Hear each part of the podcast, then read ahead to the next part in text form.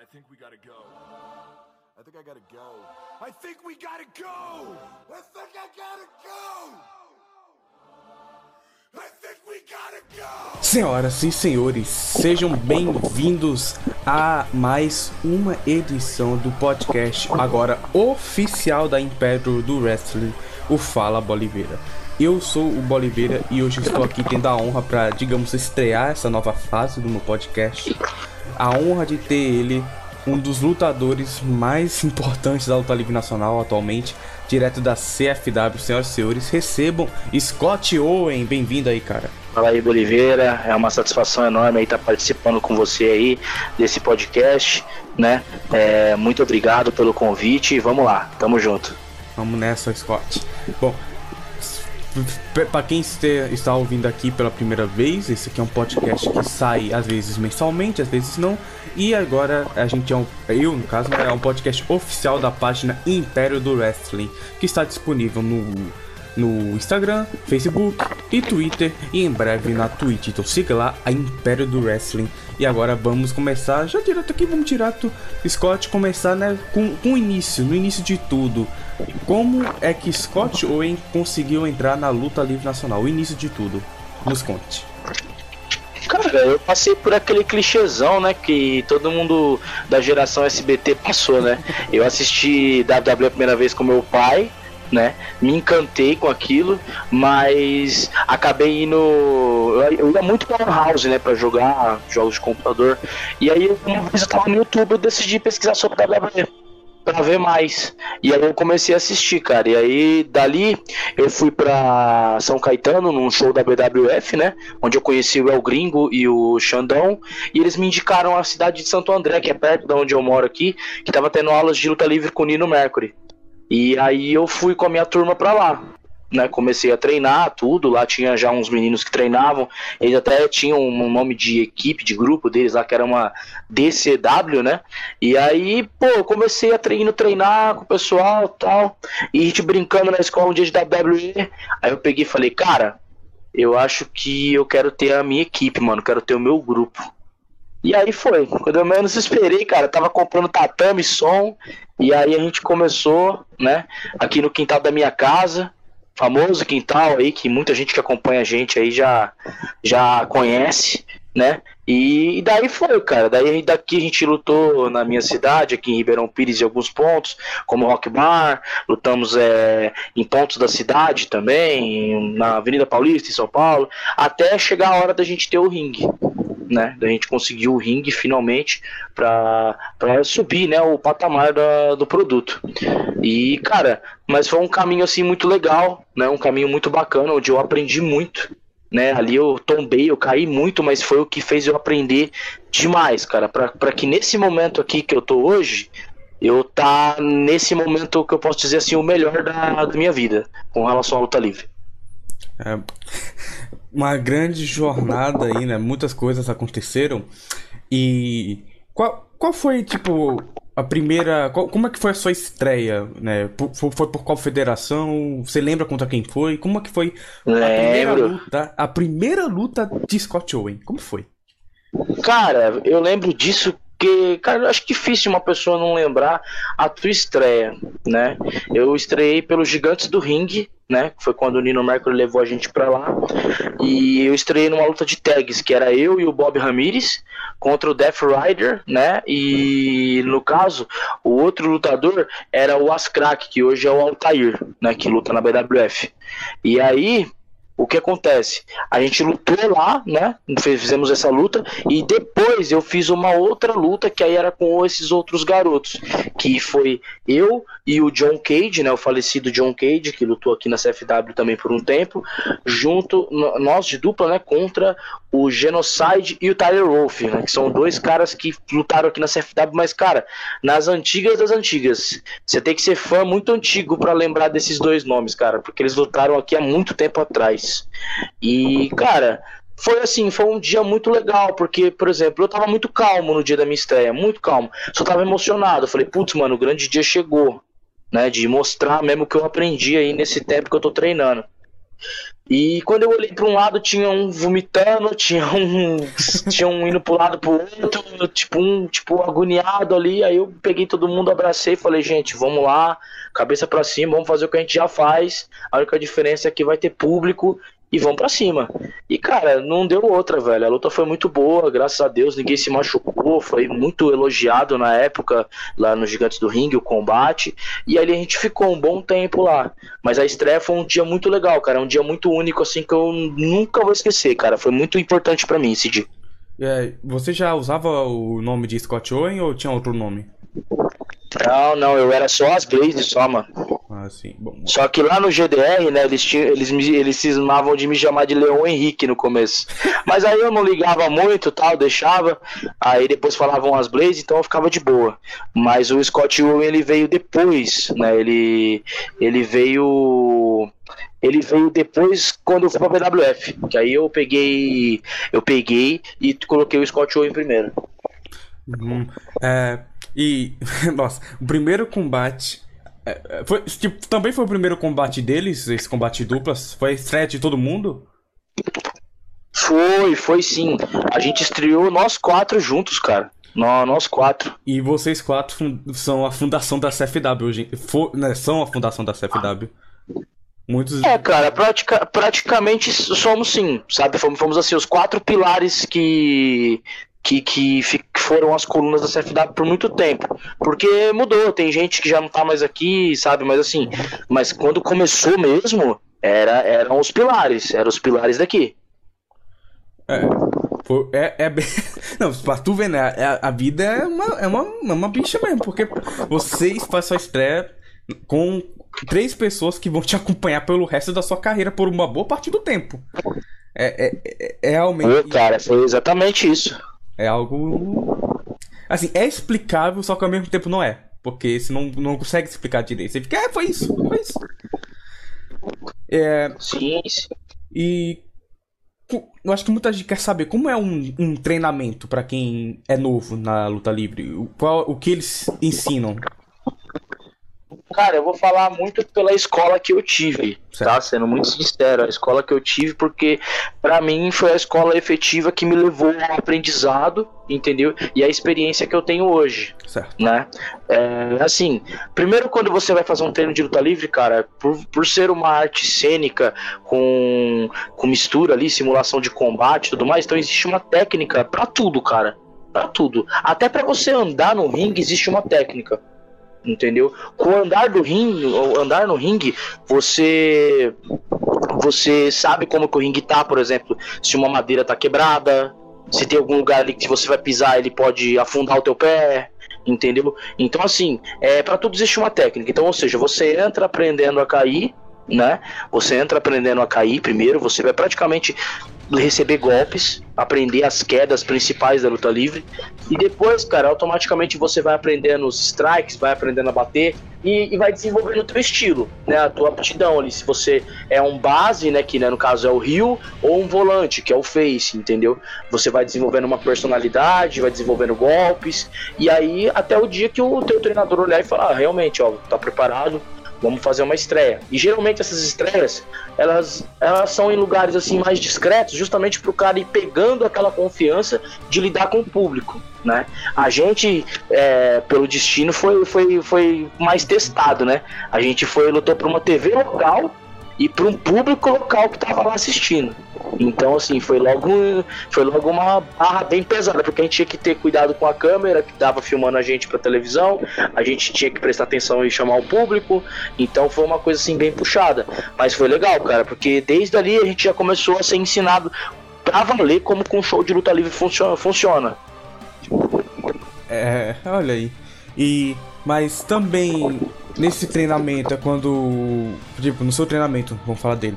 Foi quando você começou a decidir, ok, eu quero usar esse golpe aqui como finalizador e tudo mais, ou isso demorou ainda mais? Ah, cara, o meu finalizador ele demorou. Ó, pra você ter ideia, eu fazia. Eu já- usei Kimura Lock do Brock Lesnar. Eu usava People's Elbow. Mano, eu usava coisa assim, tipo, nada a ver. E aí, Num dia, eu juro pra você, cara, eu sonhei com a junção do F5 com o Stunner do, do Stone Cold. E aí eu acordei, ele tá com, com o Daniel, que é o Death Rider, ele tá com ele aqui no domingo, era o evento do Impacto Global. E eu falei pra ele, falei, Daniel, eu sonhei com um golpe, mano. E eu tô querendo tentar fazer ele. Como, mano? Aí eu expliquei pra ele como que era, ele falou, cara, não é impossível não, meu. Vamos tentar? Aí começamos a tentar fazer a passada da base e tal. Aí na luta, peguei ele uma hora nas costas, bum, fiz. Saiu. Ali nasceu meu finish, mano. Em 2012 meu finish nasceu. Ah, seu finish nasceu no ano do fim do mundo. Se o mundo tivesse. É, mano. Ia ser, ia ser uma... Foi bem no final, é bem no fim do mundo mesmo. e esse o seu, né, o seu finalizador é um, eu acho que é um, um golpe, um golpe que exige mais da pessoa que aplica, né? Que Cara, eu vou jogar 50-50 pra você, sendo muito sincero. Sabe por quê? Porque assim, ó, vou, vou, vou, vou te passar uma visão agora de lutador. Porque assim, querendo ou não, o âmbito, né, o seu âmbito de fã, ele permite que você veja uma camada da luta livre. O nosso de lutador, a gente adentra um pouco mais a fundo. Então, por exemplo, eu vou te, vou te, vou te ilustrar uma situação. Se eu dou um F-Stunner no cara e ele vai lá, ele cai normalzinho, sem muito alarde, cara, vai ser um golpe, beleza, feito ali, ok. Mas tem cara que pode pegar o finisher, virar um mortal, entendeu? E ele pode fazer o teu golpe ficar muito mais forte e efetivo do que o normal, entendeu? Então, assim, é, esse golpe é 50 a 50, sabe, é, Boliveira? Porque quando eu, eu, eu jogo o oponente pro meu ombro, eu faço a minha parte de fazer o impacto para bater ele, mas o final, a impressão final fica em quem tá levando o finisher, porque é o selling dessa pessoa que vocês vão ver no final, como que a pessoa reagiu ao levar o golpe, entendeu? Ah, entendi. Como, pô, como o próprio Stunner, né? Por exemplo, quando o The Rock Sim. aplica o Stunner, ele. Não, o The Rock não. Quando ele recebe, ele caía voando pra trás. Ele saía selando lá, fazendo um oversell ele, ele dava força pro finisher do Stone Cold. Sim.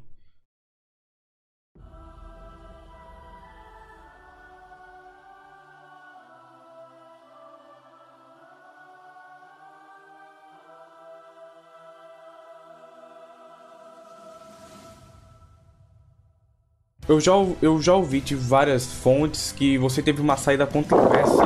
Ou foi da BWF ou foi da, do Ringue. Aí, o que foi que aconteceu? Cara, é, pra falar a verdade, o Boliveira, eu tive uma saída conturbada dos dois lugares, mano. É, eu, o, o, o Scott, ele sempre foi. Antigamente, ele era um cara muito difícil de lidar, mano. Eu tinha muitos problemas de temperamento, sabe? Era um cara bem difícil de lidar mesmo. Hoje, pra você ter ideia, eu faço terapia, eu faço coaching, então sou uma pessoa muito mais tranquila, entendeu? Muito mais maleável.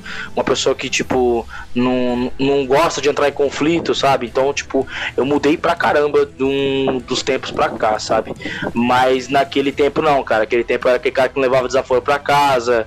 Se era pra brigar, vão brigar, entendeu? Era muito do confronto. Então, ó, pra você ter ideia, no Gigantes do Ringue, eu tive uma saída muito, muito conturbada. Mas a minha saída foi porque um rapaz queria fugir de casa na, na época pra fazer luta livre, mano. E ele deu um balão nos pais dele e, cara, me usou como, como bode expiatório, mano. Ele criou no, na época no Photoscape, pegou o logo do GDR, mandou uma mensagem pro e-mail dele mesmo, falando que a gente tava convidando ele pra vir pra CFW pra depois ingressar no Gigantes do Ringue, mano. E na época, na época a dona Aida e o Michel abraçou a história, mano. A dona Aida falou que eu tava fora do Gigantes do Ringue. Nossa, eu fiquei puto, mano. Fiquei muito, des- muito assim, muito transtornado. Só que depois, mano, eu falei assim, cara, eu não fiz isso, mano. Então eu vou ficar na minha. E fiquei quieto. Só que aí o Nino Mercury viu a situação, ele falou, não, você tem que ir lá trocar ideia com o Michel. E eu fui. Troquei ideia com o Michel tal, beleza, expliquei, ele entendeu a minha explicação e falou pra gente esquecer do assunto. Só que eu, o Oliveira, eu tava muito triste já.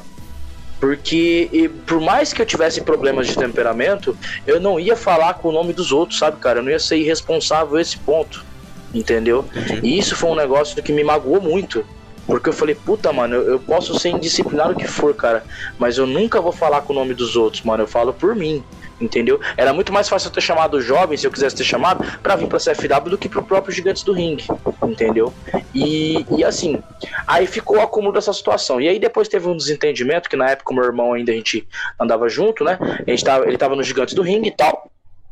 E um rapaz lá falou mal da gente pelas costas e pela frente ele vivia elogiando a gente, sabe? Rasgava elogio, mano. Aí a gente descolocou que ele falava mal da gente pelas costas, mano. Aí eu, eu, eu, eu, sinceramente, eu fiquei de boa, mano. Sabe? Eu só falei assim, mano, eu não vou.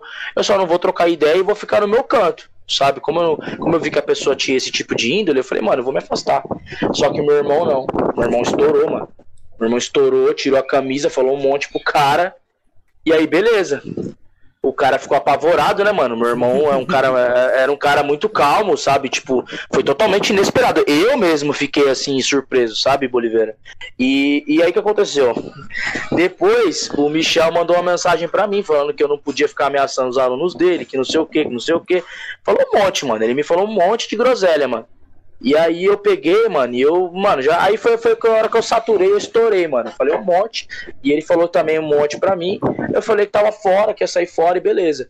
Peguei o peguei o. Fui, e fui com o Daniel, né? Que é o Death Rider, fui lá na BWF. Porque fora isso, mano, teve uma situação mó chata, mano. Um dos nossos professores na época pegou a, no, a, a noiva, né? A ex-noiva ah, de um dos, dos, alunos da gente, mano. Aí pensa, pensa numa, na merda, assim, um clima de merda, uma situação de merda acontecendo tudo ao mesmo tempo, mano. Eu peguei e falei, mano, eu preciso sair daqui, cara. Eu vou sair daqui. E aí eu saí, mano. Fui, fui pra BWF com o Death Rider. E aí fiquei lá, mano. Só que lá, mano, eu tinha sequelas ainda desse tempo conturbado, mano. Eu ainda era um cara difícil, tá ligado? Então, por exemplo, num show lá da BWF, eu acabei discutindo com o Bob Jr. e saí fora, mano. Só que se fosse hoje, eu com 27 anos, mano, teria chegado e falado, não, desculpa aí, mano, vamos trocar uma ideia depois mais calmo e de boa. Eu me excedi, eu me excedi. Não ia, é, me excedi, fui no impulso, sabe? Agi no impulso emocional mesmo, sabe? E aí acabei, acabei fazendo, fazendo assim, eu não vou dizer fazendo uma besteira, hum. porque assim, Oliveira, isso querendo ou não teve um lado bom. Eu pude focar no meu trabalho na CFW, entendeu? Eu tive que realmente buscar crescer por mim mesmo. Tive que fazer meu trabalho e fazer meu trabalho ser reconhecido. E foi o que foi, foi acontecendo aos poucos. Tanto que hoje hum. eu tenho uma parceria com a BWF, eu me acertei com o Bob Jr. tem muito tempo já, entendeu? A gente se fala, tem o contato dele, ele tem o meu, a gente conversa, porque a gente tem parceria. Então, querendo ou não, cara, foi assim, foram tempos difíceis, mas que me ensinaram muito. Hoje, para liderar a CFW, eu tenho muito aprendizado desse tempo, desses dois tempos que eu tive. Então, muita coisa que poderia acontecer não acontece mais. Eu, se eu ver um aluno, por exemplo, que tem uma característica parecida com essa minha do passado, eu consigo entender ele melhor, entendeu? Consigo lidar melhor, porque, eu, porque quando você já, já foi assim, é para você é mais tranquilo entender o lado da pessoa, né? Então, comigo foi assim, sabe? Eu tive essas duas saídas muito conturbadas mesmo, sabe? Mas que para mim foi que me levou a falar assim, putz, mano, eu vou focar no meu produto, mano focar na minha equipe. É melhor. E aí eu fui. E aí, graças a Deus, cara, que, que isso aconteceu de certa forma, porque aí eu pude focar e ter o resultado que eu tenho hoje, sabe? Mas assim, não aprovo, sabe? Não, não, não sou hipócrita de chegar pra você e falar, ô, oh, nossa, cara, eu tava certo. Não, não, mano, eu tava muito errado. Eu era um cara muito inconsequente, muito briguento, sabe? Tipo, tudo a ferro e fogo, sabe? O cara falou, falou uma besteira, falou uma besteira pra mim, eu às vezes me alterar sem mais nem menos, sabe? É, era um cara muito difícil de lidar com opiniões contrárias, entendeu? Só que hoje não, mano. Hoje eu gosto, por exemplo, de quem critica, de quem discorda. Eu, eu adoro, mano. Porque às vezes a pessoa tá tendo uma visão de um negócio que eu não tô tendo. Então, ó, pra você ver, a, a, a, gente muda, né, mano? A gente muda. Eu acho que quando a gente vai chegando a uma certa idade da nossa vida, a gente vai começando a mudar.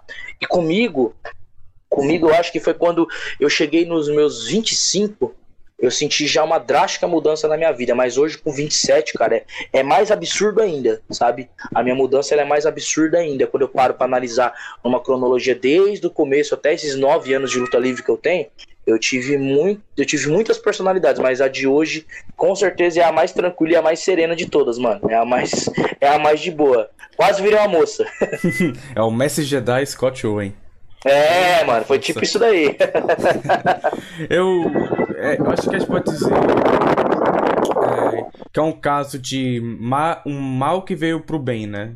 Que foi ruim foi, cara, situação, mas você se desenvolveu como pessoa.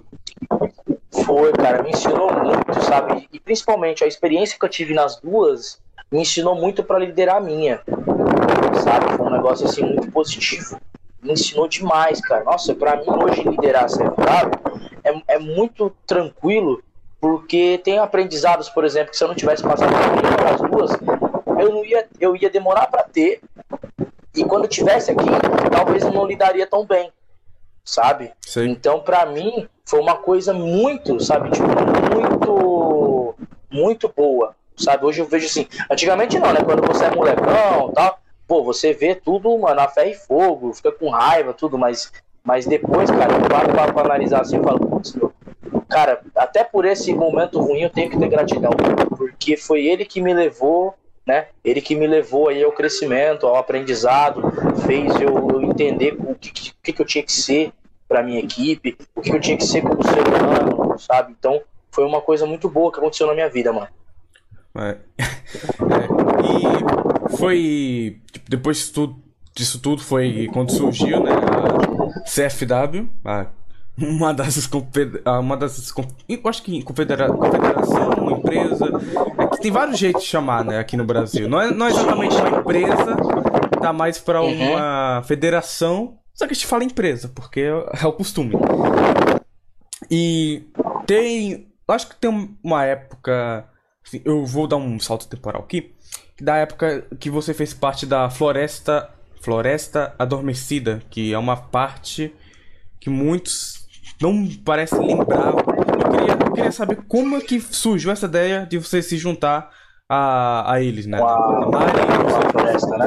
né? É, Floresta Adormecida. Como, tipo, como é que surgiu essa, essa ideia? Cara, a ideia foi minha mesmo, você acredita? Porra! Eu, eu peguei, né? Eu vi que ele e ela tinham uma tag e era bem legal. E aí o que aconteceu? Eu vi isso ia ter uma luta de times. É, o time da FPWA contra o time da CFW. Eu falei, mano, essa luta, se a CFW simplesmente ganhar, vai ser aquele finalzinho clichê que todo mundo já espera. Aí eu pensei, mano, e se eu traísse a CFW? E fosse para eles, deixasse parecer que era uma traição, só que na verdade fosse um plano para acabar com a floresta no futuro. Cara, o negócio virou mesmo Itacho Tira da vida, mano. Eu peguei a ideia, abracei, falei, mano, vai dar certo. Teve gente aqui na equipe na época que falou, mano, vai ser um tiro no pé, não vai dar certo, ninguém vai abraçar a história. Cara, foi tão legal quando acabou a história e eu todo mundo torcendo. E depois a, pessoa, a própria pessoa chegar e falar assim: Caraca, mano, eu falei merda, hein? O bagulho deu certo pra caramba, abraçaram a história, hein? Então foi uma história assim que eu criei, né? Eu, eu vi, assisti o próprio anime do Naruto, tirei a referência, mano, e gostei. Falei, mano, eu vou trazer isso pra CFW de alguma maneira. E aí eu trouxe pra minha história, mano.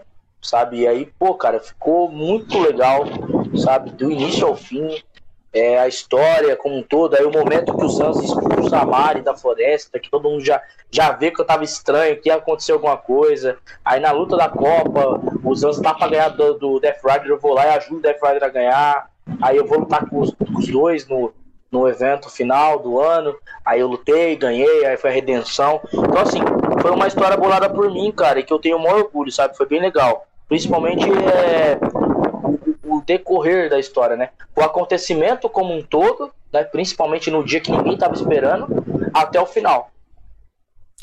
E você usou, é, você usou lente de contato no olho, né, para deixar ele branco, foi algo bem, uh, foi bem. Sim, sim, eu uso até hoje, é como marca. Hum. É, você usa em um dos seus olhos e tipo, antes você usava uma máscara e a lente. Aí você saiu, aí só deixou a lente em um dos olhos como é uma marca do passado. É... Sim, sim. Foi, é Isso aí. Hum. Só, só complementando, o Bolívar, isso daí vai ter, vai ter tipo ainda alguma coisa ainda nos dias de hoje. Uh. Em alguma parte da história do Nova Era, vocês vão ver que isso ainda vai ter alguma influência ou algum acontecimento ainda. Olha o hype. Olha o hype. olha o trem do hype, olha o trem do hype. Locomotiva. CFW locomotiva hype, por favor. É, e tipo, você teve várias fases de attire, né? Você, você antes era basquete, aí depois Sim. meio que basquete, só que era mais dark, e agora é a sua própria camisa Brasil Weight disponível na Crazy Geek Store, comprem lá. E tipo, como que foi essa mudança? Tipo, foi meio que proposital essa mudança de roupa para combinar com o personagem? Que você disse, ó, oh, vou mudar aqui minha roupa pra me adequar mais. Cara, é... não, não foi. Eu fui obrigado a fazer isso. De uma certa forma. Fui obrigado. Eu vou te explicar por quê. Diga. Na época, vocês sabem que eu tinha um parceiro de tag que ele era incrível em promos, que era o Bob Ramirez. Mano, o cara era incrível, velho. Ele era do teatro. Ele era do teatro, mano. Então, pra ele promar, era, sabe, era jogar. Era tipo, jogar videogame. Era um negócio pra ele normal. Uhum. Já eu não. Era um cara grandão ali que fazia golpe pesado, batia tudo, mas não era tão aberto para falar. Me senti um pouco tímido para falar ainda. Então foi tipo um Enzo e Big Cass da vida. e, e, e, aí, pô, do nada ele parou de fazer luta livre, ele quis parar. Aí eu falei, mano, o que, que eu vou fazer agora, cara? Não tem mais labandia, não tem mais ninguém para me carregar nas promos. Eu vou ter que lutar sozinho, eu vou ter que desenvolver uma personalidade. Quando foi ter o fim, o fim da floresta, ali eu tive a ideia de nascer com a química do bicho rude. Porque, mano, tudo que eu passei na floresta, entendeu? Virar um traidor para todo mundo. Todo mundo me odiando. Aí tem o lance do olho, que na história eu fiquei cego. Aí, putz, mano, eu falei, não, eu vou nascer um personagem novo. Aí foi a que veio a ideia de virar o bicho rude. E aí foi quando eu usei já na floresta e deu certo e emplacou. E aí foi. E aí foi com tudo. foi, foi com tudo, cara. Nossa, graças a Deus deu muito certo. Ainda bem mesmo. E tipo, é. Como. É que. Uma coisa. Agora, essa, cara, pensei numa pergunta boa. É. Você na você tinha passado até então por federações que possuíam ring, ring, né? Então como é que foi se adaptar a CFW que era um tatame? Porque é algo bem diferente. Cara, é, no decorrer da minha história, né? Antes de ir para as equipes que tinham ringue, eu lutei no tatame muito tempo. Uhum. Então, para mim era tranquilo, sabe? Lutar o backyard, para mim era muito suave.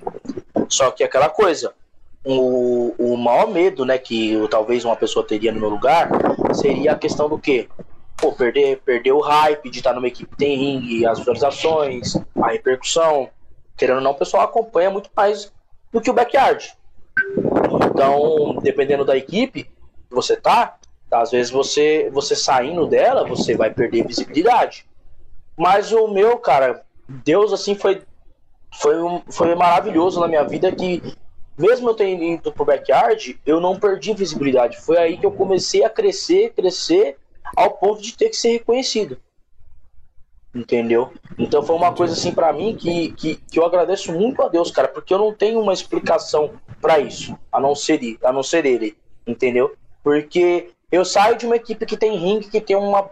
Não sei se pode falar palavrão, mas depois você censura qualquer coisa. Não, tem uma puta de uma visibilidade. tem uma puta de uma visibilidade. E aí, pô, você perde essa visibilidade. Aí você vai ter que caminhar sozinho e tal. Vai ter que começar seu projeto do zero. Bora. Então, é desafiador. Né? Você pegar e parar pra, pra analisar assim o âmbito, é desafiador. Mas, cara, foi o que me fez crescer, sabe? Isso foi muito mais legal. Porque quando chegou o ringue pra CFW, eu tava preparado. E aí, fi, aí você virou, né? O instrutor do ringue. Você sabia já? Agora você. É, você conduziu. Tinha um conhecimentozinho ali. e. Aproveitando a época de tatame, eu lembrei de uma história que o nosso querido cameraman Fischer contou do violência gratuita, o combate entre você e o Zanza, que teve polícia. E agora eu sempre quis ouvir com o seu ponto de vista. Então, vamos lá. Vamos, polícia. Vamos lá, vamos nessa. Eita, cara, essa história, essa história é da hora porque assim, é, todo mundo que vai me entrevistar, pelo menos a primeira vez, me pergunta disso. Porque alguém fica sabendo de alguma forma. Cara, a história da polícia foi um negócio engraçado, Oliveira, que assim, pra mim, luta livre é um negócio normal, é um show que a gente tá fazendo ali e, mano, tranquilo, cara. Sabe, não, não muda nada. Cara, acabou a luta e o Zanza extremamente emocionado, porque a luta deu muito certo, foi muito boa, muito agressiva, sabe? Uma luta muito agressiva para quem assiste luta livre mesmo aí, sabe que o negócio foi pegado, porrada pra caramba, golpe, pancada com cadeira e mesa e, e tudo que tem direito. Cara, Aí eu estava lá, tô recebendo os cuidados, começavam a limpar o nosso os rostos, né? Só que lá fora na luta, em um momento, eu dei uma lampadada nas costas do Zanza. E eu acho que alguém viu e pensou, mano, é treta, velho. Vou chamar a polícia. Vou matar o cara. Feito. A hora que a gente tava se secando, limpando, assim, né? Tava limpando a cara e tal. O policial chegou, boa tarde. Eu olhei pra ele e falei assim, pois não, senhor? Aí o cara, você tá todo sangrando e fala, pois não? Eu tô, tô bem, tô de boa. Aí o. O Zanza desesperado, mano, cala a boca, você quer que nós vai preso? Você é louco, mano. E aí eu, eu falei, mas o que, que foi, Zanza? Porque na minha cabeça, mano, tipo, inocente, sabe? Tipo, mano, eu tava fazendo um negócio me divertido. Então, tipo, eu tô bem, cara. E eu tava bem. Aí, meu, o dono do, do bar, né, o Robson, né, que é o, o, Brothers, né, que era onde a gente lutava na época, foi lá, trocou uma ideia com a polícia, aí explicou que era um show e tal, aí beleza, ficou de boa. Mas na nossa, cara, o Zanza ficou, mano, na mão, velho. Pensou que nós ia ser preso, que nós ia tomar uns tapas, tá ligado? Aí, aí eu peguei e, e expliquei pra ele. Falei, ô Zanza, não foi por mal, cara. Foi sem querer, mano. É porque pra mim é normal, velho. Tô fazendo tô ali, tô, tô aqui fazendo meu show e tô tranquilo. Mas foi um negócio engraçado, cara. Na, na hora, assim, depois que eu parei pra analisar, falei, cara, que louco, mano. Que, como é que eu falo isso pro policial, mano? Tô lá todo sangrando, o cara chega lá desesperado pensando que eu tô precisando de socorro. Eu chego, cara, pois não. Aí o, o Zanza, o Zanza na, na época ficou mó em choque, mano. Foi mó engraçado, mas esse, essa luta é uma luta que eu gosto bastante, cara. Foi uma luta muito boa, foi uma luta que repercutiu muito bem. E assim, cara, vou falar pra você a real. Você vê no vídeo, parece que nós tá, tipo, eu tô, tô destruído. Mas não, cara, foi uma luta tranquila de se fazer, entendeu? Foi tudo, a gente teve todo o cuidado. A gente tinha um kit, por exemplo, de primeiro socorro para caso precisasse de alguma coisa, se alguma coisa desse errado, que graças a Deus não deu entendeu? Então, assim, foi uma luta muito legal de, de fazer, cara. Tenho uma satisfação por essa luta. É, e é uma das lutas que eu, eu, vi os comentários antes e só é gente que tem um cara que diz eu não sou fã de luta hardcore mas essa luta foi ótima então você alcançou o objetivo a, a, a alcançar pessoas que não experimentaram né, esse tipo de hardcore não, não, é, não, é, não é o maior hardcore da vida porque se você olhar o Japão esse domingo a gente vai ter um bom exemplo com quem não Meg Moxley, mas. Ah, ali, meu amigo, ali se não. Ah, dá, dá medo de dar até morte, cara. Ali esse cara é louco, é maluco, mano. Ai. Mas foi realmente um ótimo combate. E. Pô, cara, obrigado. É, eu acho que foi um dos, um dos primeiros combates que eu assisti, velho. Ah, grande, grande vida. E. E, tipo, esse trabalho todo pra CFW tá como que é por trás das cenas? Não, não precisa dizer tudo, obviamente, porque. É, mas como é por trás das cenas da CFW? Deixa eu cara, agora. Cara, eu não sei se você já ouviu muito o pessoal falar assim, ah, família CFW no Facebook. Já. Mas é uma, é uma coisa, Oliveira, que realmente define o que a gente é, mano. É muito família. É, nesse dia mesmo dos Zanza, vou te dar como exemplo, mano. A primeira coisa que a gente fez, mano, foi dar um abraço um outro no tatame. E eu chorei pra caramba, tô muito emocionado no dia dessa luta, porque todo mundo, mano, todo mundo tava tipo, caralho, mano, E tipo, é, é, querendo ou não, é ali quando a gente tá, tá ali torcendo pelo outro, é uma troca de energia, sabe? O cara tá dando a energia dele para você se empolgar e você fazer mais ainda, você ir mais além. Então foi o que eu senti no dia dessa luta. Cada vez mais que, eles, que eles torciam, ou que eles se empolgavam, mais além eu ia. Então, por exemplo, pra gente, é muito tranquilo fazer um show sem torcida só com a gente lá atrás. Porque a gente já tem isso como princípio, a gente dá força pra pessoa que tá lá em cima. Vamos, mano, vamos. é batendo palma, é na zoeira, que você já deve ter visto nos vídeos, os caras saindo correndo, beirando. Ali, cara, ali, por exemplo, eu, eu- era o meu termômetro de saber que a luta tava boa ou não. Mano, se os caras entraram no tatame direto, ficar, ficar entrando, você sabe que a luta engatou um ritmo bom. Então, por exemplo, quando eu tava lutando com o Sans e eu vi que o pessoal tava pulando, entrando, tá toda hora, falei, mano, a luta tá esquentando. A luta tá esquentando. Às vezes Aí era um você tempo que, cara, às vezes era você invadindo combate outra pessoa gritando que nem um maluco, né, filho? Sim, não, eu sempre fiz isso. Quando, quando tinha um spot bom, saía um negócio foda, eu falava, mano, foda-se, vou entrar, não me interessa. Saía entrando lá e, e os caras até zoavam aqui. Falavam assim, pô, mas imagina os caras chegarem, o que que é esse maluco louco pulando aí, se jogando pro chão? Ah, isso aí é o dono da equipe aí, ó. Era mó engraçado, mano. Os caras chegavam assim e falavam, Leão, tem que se controlar, mano. E aí eu, com o tempo, fui ficando mais, mais de boinha. Mas, nossa, eu era loucão, cara. No começo, tinha luta que os caras faziam spot, eu do palquinho aqui de casa eu jogava de costa no tatame, suar. Era maluco, mano. Hum, e hoje em dia, hoje em dia não dá pra fazer isso mais, né? Porque tem um ringue, mas no nossa, no momento que o Adelino, né, o juiz, foi entrar no ringue, meu amigo, foi o maior pop da, do quase do evento. Cara, Não, ali, plot twist do ano, cara. Plot twist do 2021, não tem quem ganhe daquele. E é muito engraçado, porque o Adelino, mano, ele é um cara muito. Ele é muito verdadeiro, é muito sincero, ele é muito espontâneo. Então, tipo, ele não, não tem migué. Era ele mesmo. Ele olha lá, ah, tem ninguém, então foda-se, eu vou. Aí foi, mano. Do nada, mano, do nada. Assim, ficou muito engraçado, porque a gente programou, mas o jeito que ele atuou foi tão verdadeiro que parecia que realmente não tinha ninguém. E tipo, foda-se, vai eu mesmo. Então foi muito engraçado, mano. Nossa, quando, quando eu peguei pra editar esse vídeo, eu vi essa cena tipo umas 10 vezes pra rir as 10 vezes, mano. É e, muito bom. E ele, foi, e ele foi bem. O melhor é isso, ele foi bem, saiu muito bem. Sim, Não esperava. Mas é porque pouca gente sabe, pouca gente sabe disso. O Adelino ele é juiz, mas ele treina a nossa turma de alunos. Ele tá bem avançado, irmão. Tá bem avançado. Tá treinando, tá aprendendo pra caramba, entendeu? É um cara que possivelmente vocês vão ainda ver nos índices da CFW, mano. Adelino Wessler, vamos nessa. Mano, é então. Porque assim, a, a verdade é uma só, Boliveira. Muitos dos caras que ficam às vezes com o juiz, eles ficam ali também pra tirar uma experiência. Sabe por quê? Porque, por exemplo, se eu não colocar o cara pra ser juiz, o cara só vai sentir a adrenalina de pisar no ringue quando ele for lutar. Aí você já parou pra pensar que pode ser uma pressão muito grande? Verdade. Então, às vezes, como juiz, isso alivia. Por quê? Porque ele vai ver de um campo diferente. Por exemplo, vamos lá, a torcida fica embaixo, né? Nas cadeiras, tal, bancadas, seja onde. E você, e você vê de um jeito o. Agora, quando você pisa lá em cima e você olha lá pra baixo, é outra visão. Entendeu?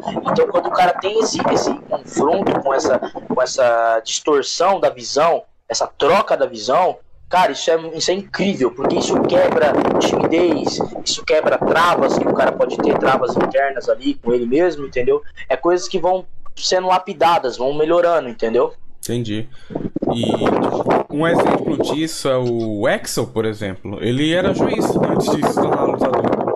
O que pode ter Ele ajudado era juiz né, ele. na, na FIO, né? Ele era, ele foi juiz antes de virar lutador. Ah, sim, que legal. Legal, eu, não, eu sinceramente eu não, não sabia. Mas que bacana, eu não sabia não. Mas, isso- mas isso é uma porta de entrada, o Boliveira. Hum. Incrível.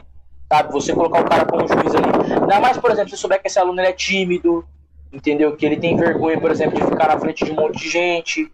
Então isso é uma coisa que vai soltando ele aos poucos, entendeu? Então são, são- isso são estratégias que você vai fazendo, por exemplo, com seus alunos no processo de treinamento, desenvolvimento de um atleta, que isso, isso tem peso muito significativo para o dia que ele chegar para estrear. É, é uma, é uma preparação que ele já começa a se acostumar mais com o ringue, né, em si, o espaço do ringue. Sim, sim, ele vai aprender como se movimentar, entendeu? Ele já vai sentir ali, às vezes ele gruda nas cordas, entendeu? Porque é tudo muito diferente, sabe? É muito diferente do ambiente de um treino, por exemplo, para um show. Entendeu? A adrenalina é totalmente outra, a áurea é totalmente outra. Então, querendo ou não, o cara precisa dessa experiência, porque se ele não tiver essa experiência, cara, ele sobe muito cru, muito cru, muito perdido, sabe? E a tendência dele ter uma estreia um pouco frustrante, ela é alta, entendeu? Uhum. Então é aquela coisa. Você evita, às vezes, de uma estreia ser um bicho de sete cabeças pro cara com essas pequenas coisas, sabe? Por exemplo, o cara ser um juiz, o cara poder filmar a luta ali, ele tá de perto filmando, vendo as coisas, vendo os detalhes, entendeu? Tirando algum aprendizado daquilo ali, sabe? Então o nosso processo de ensino aqui, de metodologia da CFW, ele vai além do, do, do entendeu? Nas outras funções também existe aprendizado. E, e isso é bom, sabe? Você você não ensina a pessoa a perder medo. Você faz a pessoa praticar ela perder o medo. É, você vai, você vai fazer o quê? Você vai dar um empurrãozinho, ó. Você vai perder o medo, entendeu? Vai. Porque é sozinho que a pessoa perde. Uhum. Ensinar, ensinar, todo mundo ensina. Agora, deixa, agora a, a pessoa, ela pode entender, tipo, você, ah, você tem que perder o seu medo, aí tudo bem. Mas uma, uma coisa é dizer, outra coisa é prática. E aí já deixa lá como rim, como juiz, ele aprende, perder o medo, ele aprende o espaço do ringue, né? Ele aprende uhum. porque um juiz tem que ser invisível. E ele aprende a ser invisível e ele aprende também a tomar decisões de última hora, porque como juiz, muita coisa Sim, pode acontecer. o juiz ele cuida do andamento de uma luta, Sim. sabia? O juiz ele cuida muito. Por exemplo, é, um combate como o Royal Rumble, vamos supor, vamos dar esse exemplo. Você acha que o juiz não passa orientações para os lutadores durante o combate? É. Não dá um toque pro cara, ó, mano, hora de sair. Ó, machucou o cara ali, pega leve, entendeu? São coisas que o próprio juiz, às vezes, ele se encarrega. O juiz, ele vai, ou, ou saber se você tá bem, um golpe muito forte. O cara vê que você tá sendo um pouco sem reação, tá bem, mano? O cara vai te perguntar, por exemplo, daqui é assim. O, o Adelino, ele fica de olho em tudo, mano entendeu?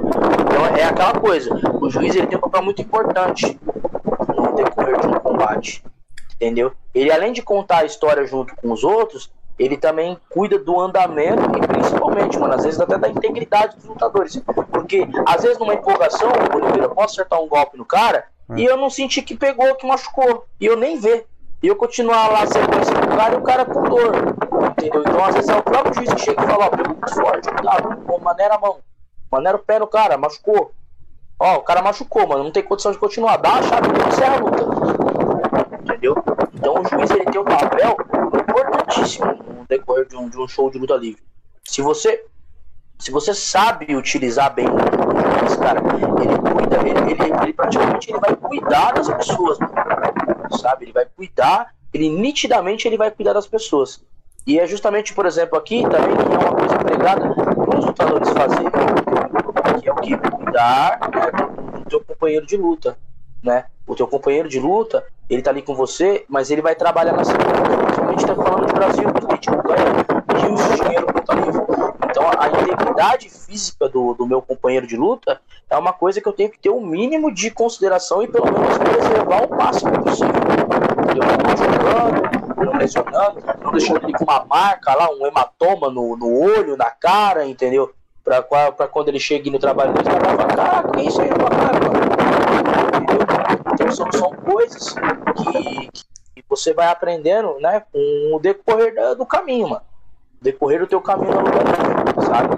Mas é, é como eu sempre falo, a luta livre, ela é detalhe, sabe? Ela é detalhe.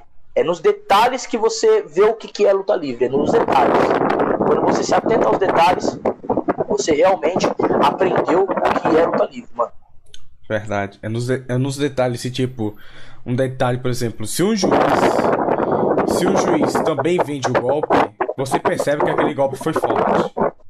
Sim, sim. É aquela questão da expressão facial, da surpresa no kick-out, entendeu? Essas coisas elas contam muito. Ser muito bem colocado isso aí pra você. Porque, por exemplo, se a gente pegar é, uma, um, um, aquelas lutas que, tem, que tinham muita história, por exemplo, o Undertaker e Shawn Michaels, por exemplo, quando o, o, o, o Undertaker ou Shawn Michaels sai de um finalizador, você vê a explícita reação do juiz de surpresa, de susto, entendeu? Ou do próprio Shawn Michaels, quando ele fez o fim da era, lá onde ele, ele fica com a cara parecendo que ele tá em choque, porque o Undertaker saiu da combinação de finisher. Então é aquela coisa, é o detalhe. A expressão facial dele contou uma história, botou mais fogo no combate. Verdade. E uma. Acho que uma das perguntas que muitas pessoas têm talvez, pelo menos aqui no Brasil, é que como funciona essa espécie de um, um lutador pode o, lutador tá preso apenas a, aquela federação ou ele pode aparecer outros por exemplo o Death Rider ele aparece na BWF e na CFW o Altair também tipo tem tem alguma coisa que impede eles ou eles podem aparecer cara pode principalmente nessa ligação de CFW com BWF, isso é tranquilo, entendeu? O próprio Ryder é prova disso, né? De aparecer nas duas. É, eu acho que assim, Oliveira, tudo que é combinado, né? O combinado não sai caro. Então, por exemplo, se o teu lutador quer ir numa outra equipe, o problema que pode acontecer, que às vezes ocasiona do dono, às vezes não querer deixar, e eu falo isso porque eu vi, tá? Tô falando porque eu vi. É...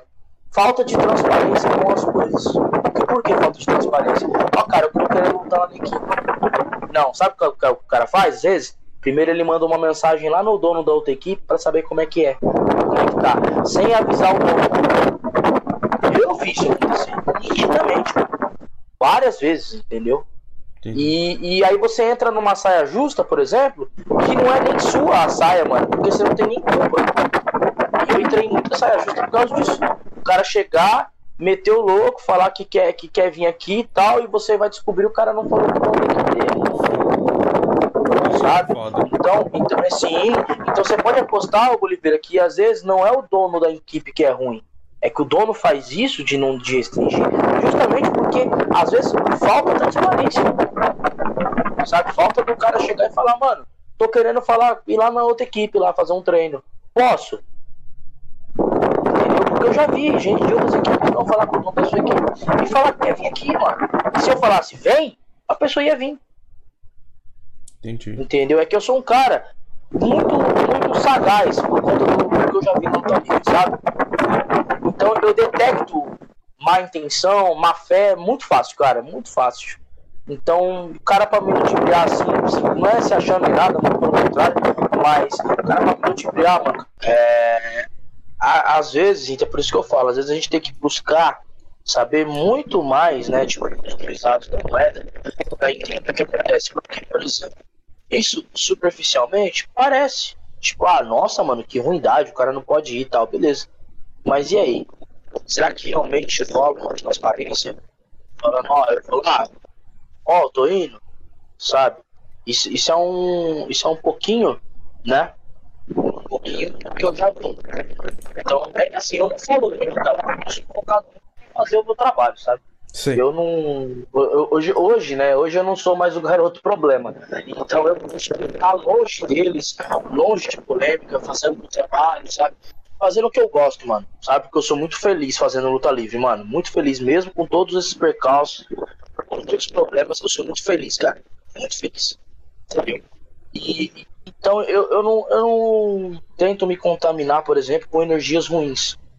De polêmica, de intriga, essas coisas. Então, então, assim, mas são coisas que eu já vi acontecendo. Então, por exemplo, quando um dono faz isso, eu não posso dizer que eu não entendo o lado do cara, sabe? Pô, aí você tá lá, você recebe, sabe? Você cuida da pessoa e tudo.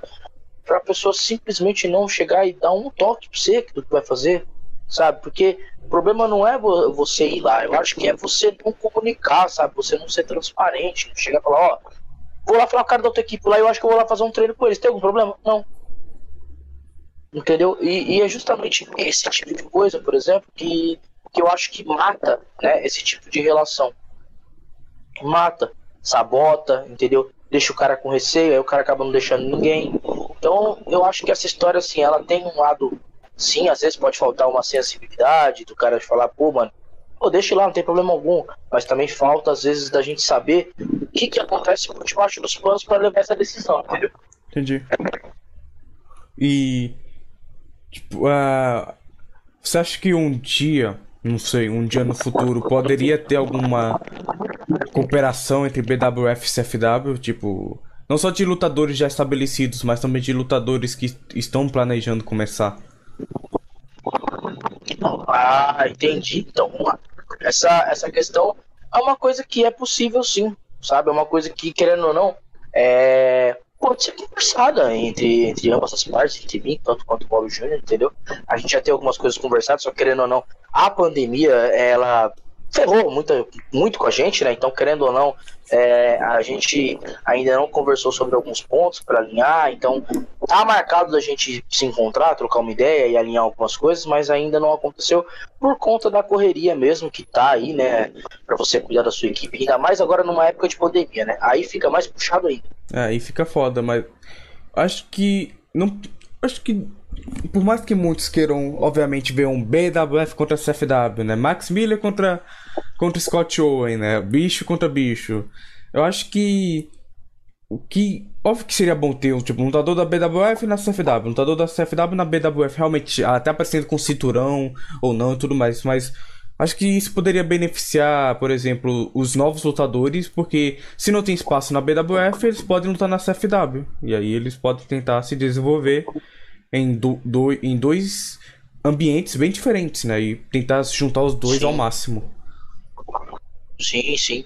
E assim, é aquela coisa, né? Que eu não, como a gente não sentou pra conversar, eu não posso chegar pra você e falar assim, ah não, isso aqui é impossível de acontecer. Não. Ainda não, porque querendo ou não, a gente não conseguiu conversar ainda, mas quando a gente conversar, querendo ou não, tudo, tudo ficando alinhado, né? Tudo certinho. Isso acho que vocês explicitamente vão ver, né? Quem acompanha já vai, já vai notar alguma mudança ou alguma coisa. Uhum. E, tipo, o Bob Jr., óbvio, óbvio que não quero tomar nenhuma. Né, não, me, não me precipitar, mas o Bob Jr., ele, ele é bem liberal nesse quesito, né? Ele é bem. O fato de do Altair poder. O Death Rider e o Altair poder, poderem né, aparecer nas duas, sem contar o fato que o Altair perdeu um combate e raspou o cabelo dele na CFW. E acho que ele é um, um exemplo de como ele tá aberto para as coisas. Ele tá de boa. Sim, sim. Ele é muito tranquilo, cara. Ele é muito tranquilo de lidar, então eu posso falar mesmo. A nossa comunicação hoje é muito tranquila, sabe? Não tem problema algum, muito pelo contrário. É um cara 10. Muito bom saber disso, né? É... E tipo, acho que a gente. É o que eu já falei várias vezes, seja na Power Bomb ou com companheiros meus, que a luta livre nacional precisa. A gente precisa se unir para crescer, querendo ou não, porque. Lá fora, ok, tudo bem. Tem um monte de empresa que ou tá em guerra ou tá proibindo seus lutadores de aparecer em outros lugares porque eles já estão estabelecidos, né? O, o esporte lá Sim. é conhecido e tudo mais. Aqui no Brasil a gente precisa se erguer e uma união, né? Não, não precisa ser uma NWA da vida ou algo assim, mas uma Sim. espécie de parceria. Iria beneficiar a gente e os lutadores. É aí que tá o problema, é. Oliveira. Eu é? quero, quero te contar uma história do hum. que eu vivenciei é, nesse tipo de evento. Diga. Se você tá lá para lutar junto comigo no evento, né, onde o evento ele vai levar como lema a união, hum. né? Ah, aqui estamos em união, estamos em família. Beleza. Você vê lutadores dormindo em vários colchões e lutador, por exemplo, dormindo no chão, que pegou busão 9 horas dentro do ônibus, tá dormindo no chão. Isso é união? Não, né? Então, aí eu vou te fazer uma, uma, uma outra pergunta.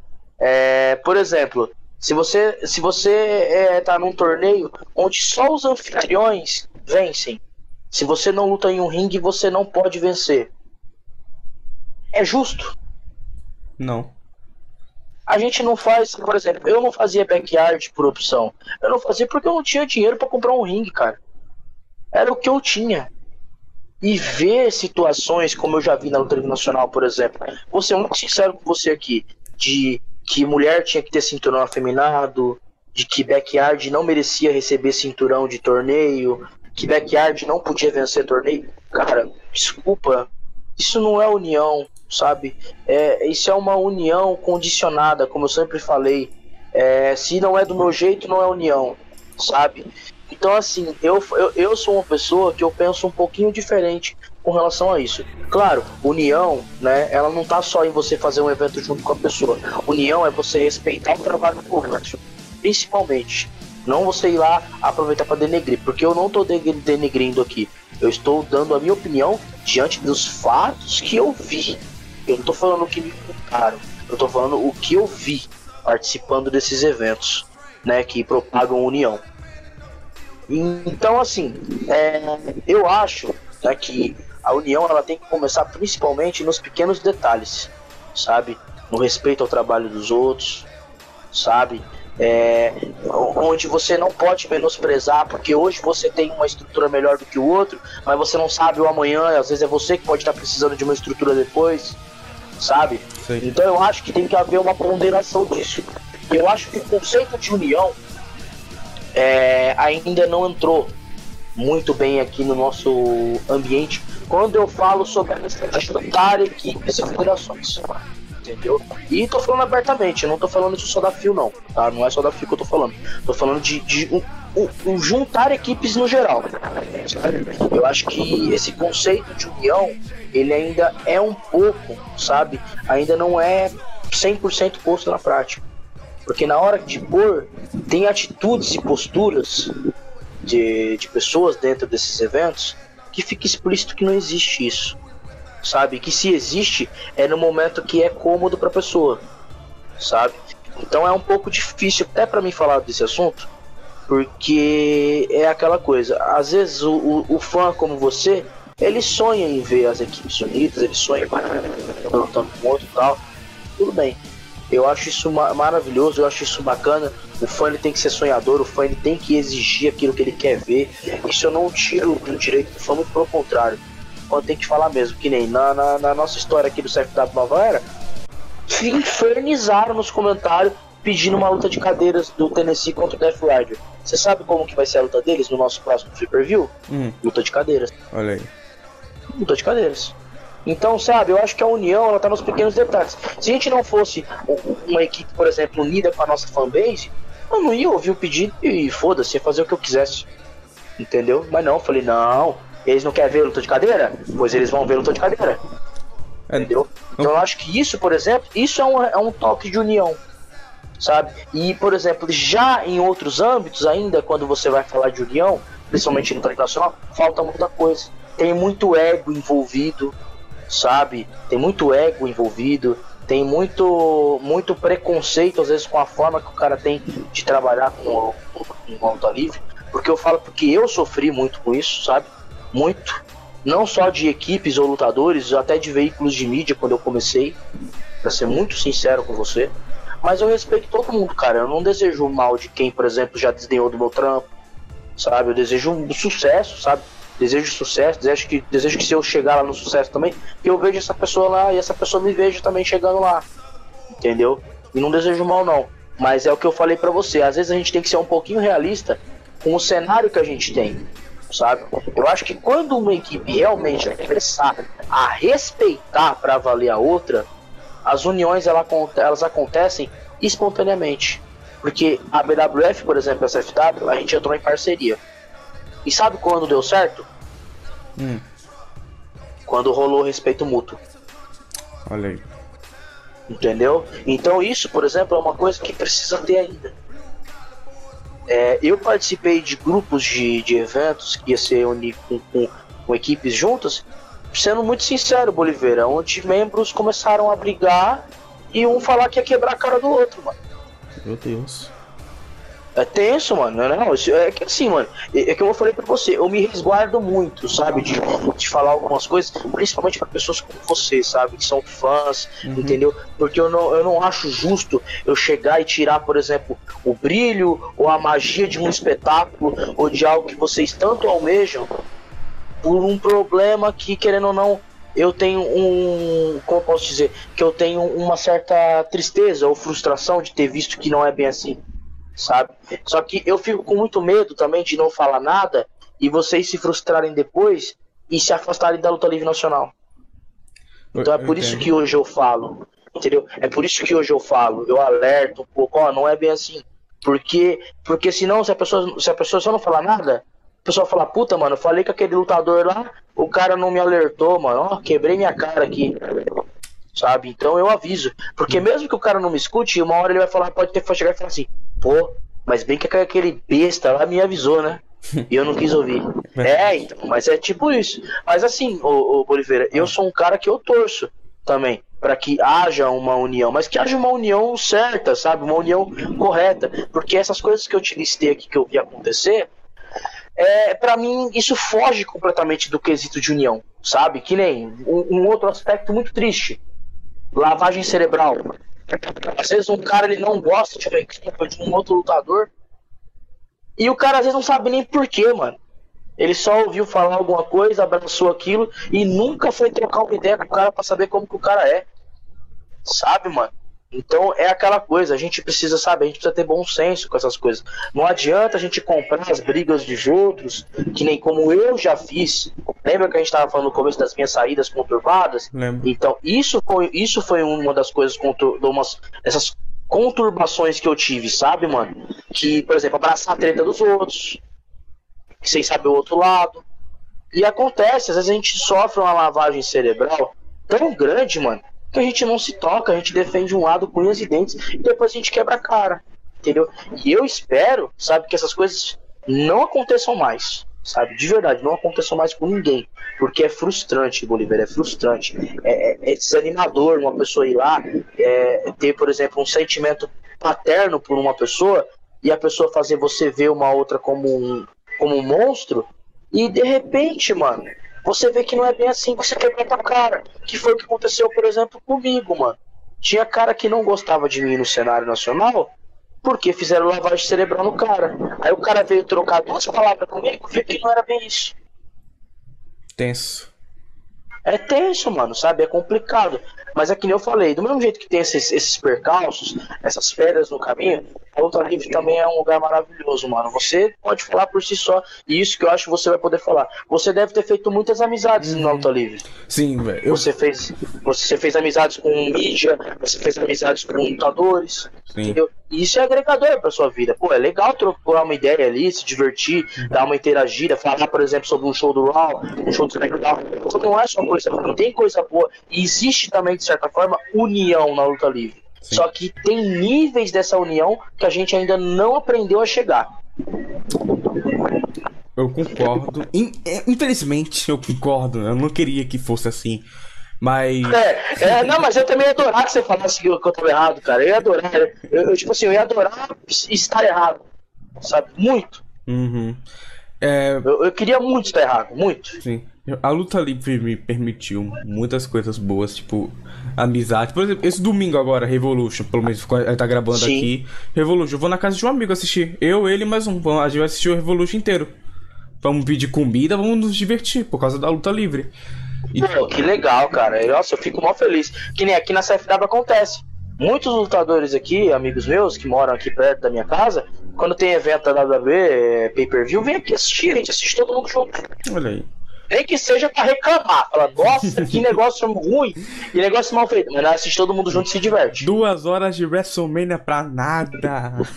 Nossa, mano, não, é, essa, essa daí no silêncio, sem ninguém, cara, foi uma das maiores frustrações que eu tive na minha vida, cara. Eu fui assistir aquilo. e eu falei, meu Deus, gente, não, eu não tô assistindo luta livre, não é possível, mano. Eu falei, não é possível, ah. não é a mesma coisa, mano. E, e olha, isso, isso eu sou um cara que eu lutei muito tempo sem público, era só a gente gritando atrás. Mas eu achei muito estranho, Boliveira. Uhum. Eu fiquei muito em choque a hora que eu olhei assim e falei, meu, e era luz, né, pra todo lado, parecendo uma balada. Falei, gente do céu, que isso, cara? Era mesmo ter feito, foi mesmo ter feito. Gastei uma pizza toda, fiquei muito frustrado, muito. A, a, a pizza foi cara? Foi, foi, aí doeu mais ainda. Quando uma coisa é acabar em pizza, outra coisa é acabar em pizza cara, aí é foda. é, nossa, lá, cara, chega... doeu no bolso e doeu no coração. Porra, WrestleMania, eu vou, eu vou pedir um Pizza Hut ou Domino's, sei lá, pizza assim, ó. É. Chega no show. Tipo, ó, tipo, John Cena contra The Fiend eu, e Undertaker contra AJ Styles pra mim foram bons. Mas o, tipo. Sim. Elias contra Mas você vê. Não vale, não. Você vê que foi uma luta, por exemplo, cenográfica. Então, uhum. tipo, eles contaram uma história. Então foi uma coisa diferente, entendeu? Que acabou agradando. Ah, eu também gostei bastante dessa luta. Nossa, a luta foi muito legal. Essa valeu e assim, era um tipo, de, é, então era um tipo de conteúdo, por exemplo, que poderia, o que poderia ter feito para ter se guardado a integridade física dele por muito tempo, cara. Uhum. E é- Sabe? Porque a gente sabe que ele é machucado pra caramba hoje, né? Um cara bem quebrado, mano. Uhum. E aí, pô, eu fiquei pensando nisso, sabe? Eu tirei, eu tirei isso como uma reflexão. Eu falei, caraca, meu, será que se ele tivesse se, se guardado, feito umas lutas mais celebrantes, ele teria cuidado desse quadril melhor e não estaria lutando até hoje de uma forma física melhor? é verdade. sabe? Porque eu sou muito fã. Me faz falta, por exemplo, não assistir, não ver, É. sabe? E aí eu parei pra pensar nisso. E tipo, esse combate do Undertaker contra o AJ, ele me lembrou muito a CFW, porque, né, com a CFW, tipo, os, os caras ficam. Os dois ficaram se provocando o combate inteiro. E na CFW, pelo menos, a gente via a gente vê isso muito, né? Deu uma. Não sei, eu senti muito que era algo meio CFW, algo mais independente, sabe? Não algo. Sim, sim, foi, foi, bem, foi bem diferente do padrão, né? Do que, do que é feito lá, né? Verdade. Mas eu queria ter visto também uma luta deles, luta mesmo. Nossa, eu queria muito também. É um sonho. o Taker, por exemplo, de 2008, lá no, no seu auge, bem pra caramba, e o AJ voando também. Não, Ia ser um, um lutão. Qualquer época do AJ contra o Undertaker de 2008 é. Ah, é fato, é fato. Fato. Isso você usou agora a expressão perfeita. Qualquer época do AJ, não importa, ele já tá bom. Verdade. É, voltando aqui pra nossa Brasil, uh, Fica à vontade. É, e, tipo, realmente eu, é, é difícil ter uma união entre a empresa nacional, porque uma coisa são os lutadores quererem. Muitos lutadores querem. O Arthur Donar, ele quer. O Exo, o Exo quer ainda mais. Todo mundo, todo mundo quer. Mas agora falta as empresas quererem, né? Nem todo mundo é um Scott Owen, nem todo mundo é um Bob Jr. da vida, tranquilo. Muitos são. Ou tem muito ego, sem motivo. Ou Sim. uma coisa é distância. Por exemplo, o Sul Tipo, a galera do Rio Grande do Sul, da EWF, pra fazer algo com a CFW, é difícil, é a distância. Aí É ok. difícil. Aí ok, tudo bem, tem uma distância. E dá pra até superar, mas a distância é um problema, dinheiro, bababá. Mas quando a parada é estado mesmo, aí aí fica estranho mesmo, velho. Tipo, ah, eu, eu tenho É, entendeu? Quando, por exemplo, quando, Ah, quando é conflitos, por exemplo, conflitos, problemas, é, essas coisas elas são mais complicadas. Agora, que você falou, quando é uma coisa tipo financeiro, que é uma coisa que é aceitável, não, aí ok. Pô, é, é uma coisa, né, mano? É uma coisa, é um cenário. Agora, infelizmente, não é esse tanto o caso. Às vezes acontece, que nem você falou, por exemplo, se fosse o pessoal do Rio Grande do Sul pra lutar aqui, cara, é um gasto considerável, porque quando eu lutei lá, por exemplo, eu já lutei lá. Meu, você gasta, passagem você gasta. Eu, graças a Deus, eu tive apoio aqui de alguns políticos aqui da, da cidade, entendeu? Como atleta, tive apoio e, e, e- não gastei. Mas se fosse pra eu gastar, ia ser uma grana pesada, ia ser talvez Porra. uma grana que eu não tivesse, Uhum. entendeu? Então são, são, são situações e situações que existem no nosso cenário. Mas eu acho, principalmente Oliveira, pro nosso cenário andar, a primeira coisa que tem que haver é o respeito mútuo, cara. De verdade, é o respeito mútuo, sabe? Quando você pre- aprender a respeitar o trabalho do outro, é, as coisas vão mudar. Sabe por que eu falo de respeito? Porque assim, o respeito não é necessariamente você falar que o trabalho do cara é bom. Não. Você pode não gostar, você tem direito de não gostar. Só que você tem que ter respeito, mano. Você não pode menosprezar o esforço dos outros, sabe? Você não pode diminuir o trabalho dos outros, entendeu? Entendi. E acima de tudo, você tem que ter, por exemplo, é, o Simancol, de que o, traba o seu trabalho você, você fala sobre ele. Você quiser, você autocritica, você menospreza, você pisa. Agora os dos outros não. Independente da sua opinião, sabe? Porque, por exemplo, eu tenho opinião sobre alguns trabalhos que existem na luta livre nacional. Mas isso não me dá o direito de pisar ou menosprezar ninguém. Sabe? O respeito ele tem que vir na frente. E o respeito é isso. É você às vezes não gostar, por exemplo, de algum conteúdo, mas cara, você vai ter o respeito do quê? De não denegrir, de não diminuir ninguém. É. Se, se, tipo, é, tem, tipo, por exemplo, a Phil. Por exemplo, a Phil. O, eu, eu acho o ringue deles meio estranho. Mas eu não digo de, ah, a Phil tem um ringue tão estranho que é uma merda. Phil não, não assisto a Phil porque tem um ringue estranho. Não. Sim, sim. A Phil pode ter um Você- estranho, mas eles são. Eles têm bons lutadores. Você tem a sua opinião, por exemplo, sobre a estrutura do show deles, Sim. mas é o que você é o que eu falei. Isso não dá o direito de pisar ou desmerecer o trabalho. Não. Entendeu? Não. Entendeu? Uma coisa é opinião, outra coisa é você pisar no trabalho Sim. dos outros, entendeu? Entendi. E é justamente disso que eu falo. Isso é uma das coisas que, infelizmente, ainda ocorre, e que é uma das coisas que infelizmente faz com que as equipes não sejam unidas. É, entendeu? Não é sejam unidas. É triste, não, é muito triste. Se eu, é que nem eu falo, eu falei isso numa outra entrevista que eu dei, eu falei, mano, não pense que eu tô aqui contente falando isso para vocês, não. Pelo contrário, eu queria estar tá aqui falando um, um, um cenário, uma situação completamente diferente, mas infelizmente ainda não é assim. Mas é o que eu falo, infelizmente ainda não é assim. Porque não é impossível, as coisas podem mudar. Entendeu? As coisas podem mudar. E é o que eu falo, se pelo menos cada um respeitar o trabalho do outro e fazer o seu, todo mundo vai crescer como um todo. Sabe, por exemplo, uhum. quando uma equipe sai na televisão, todo mundo vai lá e fala da equipe. Ah, que legal, a equipe saiu na televisão. Só que não é só a equipe que ganha, a luta livre nacional ganha como um todo, porque foi a luta livre que foi parar na televisão. Sim. A BWF Entendeu? na Band 2019, todo mundo se uniu Pô, assistir, cara, aquilo, aquilo foi incrível, cara. Eu, eu mesmo fui lá no dia.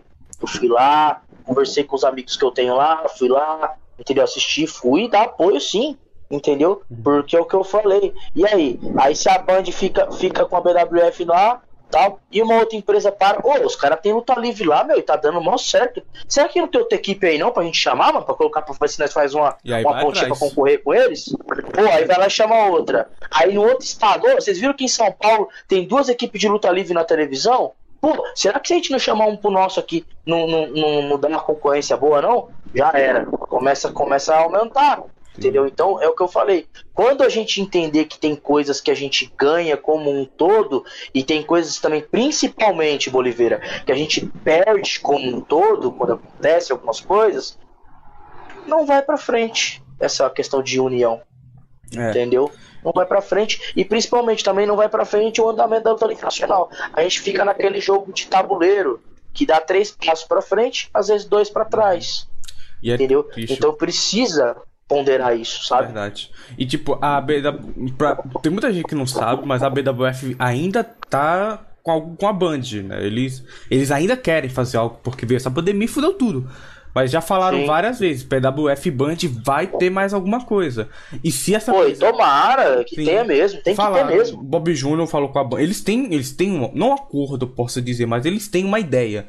E eu acho que assim que essa pandemia acabar, não acabar, mas diminuir, porque acabar vai demorar, isso pode realmente acontecer. E se isso acontecer, isso pode incentivar o aumento de outras empresas. Né? Porque a galera vai ver, se a BWF conseguiu, a gente também consegue. Óbvio, Exatamente. Um, um sentido, né, um paralex bem diferente, mas se uma empresa consegue, eu posso fazer o meu máximo para conseguir também. Nem que seja no YouTube, Isso... porra. Uhum. O... E tipo, eu espero. Eu, você provavelmente vai compartilhar esse podcast com a galera que você puder, né? Com o CFW, BWF.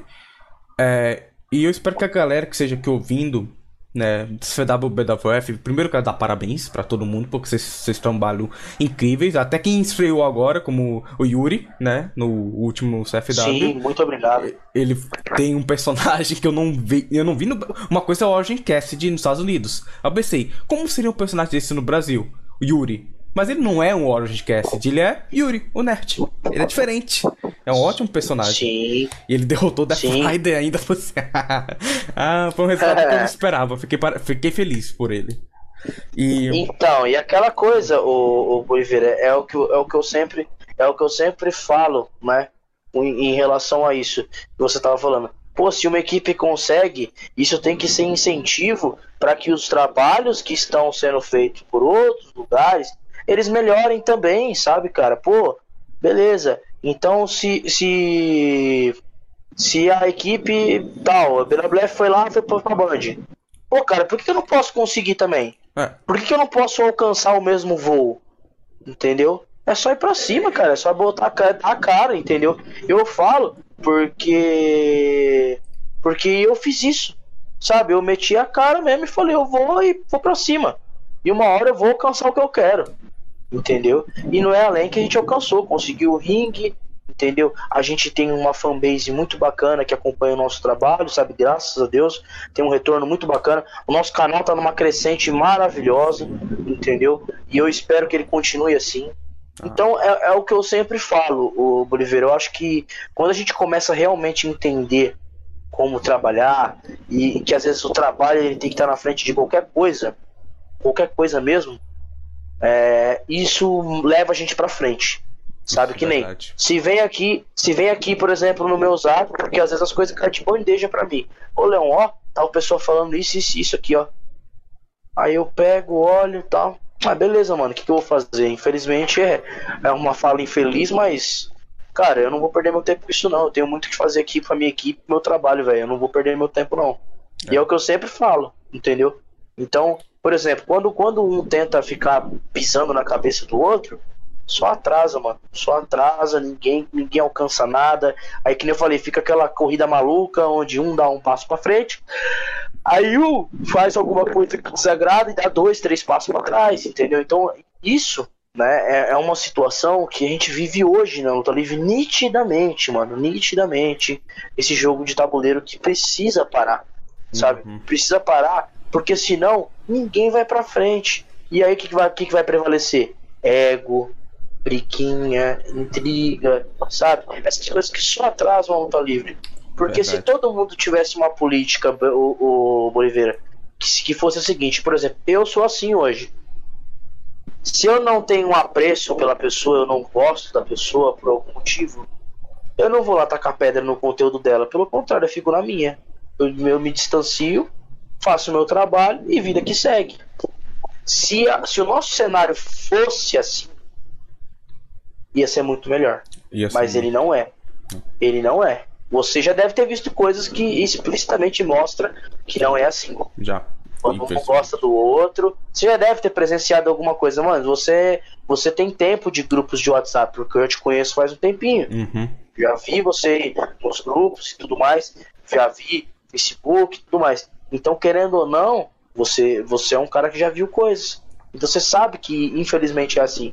E o bom é que eu falo, quando eu falo com alguém da, de mídia, assim, pra dar uma entrevista, alguma coisa, cara, eu adoro falar com quem conhece mesmo. Quem tá por dentro das coisas. Porque aí você fala e você não tá falando grego. Você tá falando uma coisa que a pessoa entende, porque ela já viu acontecer na frente dela. É, e tipo, a. Sem contar, mas é. Ou é. Eu já vi, tipo, briguinha entre lutadores, né? Um falando uma coisa, outro dizendo, não, não, é. Não, não tipo, corrigindo, mas. Des, des, tipo, falando mal mesmo. Em vez de corrigir, fala mal. É, Sim. E. Eu, eu não sou, né? Obviamente, a melhor pessoa para falar sobre luta livre nacional, tipo, dentro, dentro, dentro, mas eu vejo coisas e eu e eu acho que a gente realmente tem esse problema de ego e tudo mais. E tem vários exemplos de que aconteceram na história, ou. Tipo, o, o mais recente, que todo mundo já deve saber, é o negócio da Fio, né? Do o Speak Out brasileiro que teve com a Fio e tudo mais. E Óbvio que foi triste o que aconteceu com a Fio e tudo mais, mas isso não significa que a gente deve banir a Fio das nossas vidas da luta nacional. Não, foi um erro. Foi. Devemos julgá-los, Sim, ó, foi um erro. Mas é o fim da Fio e não devemos mais assistir Fio? Não.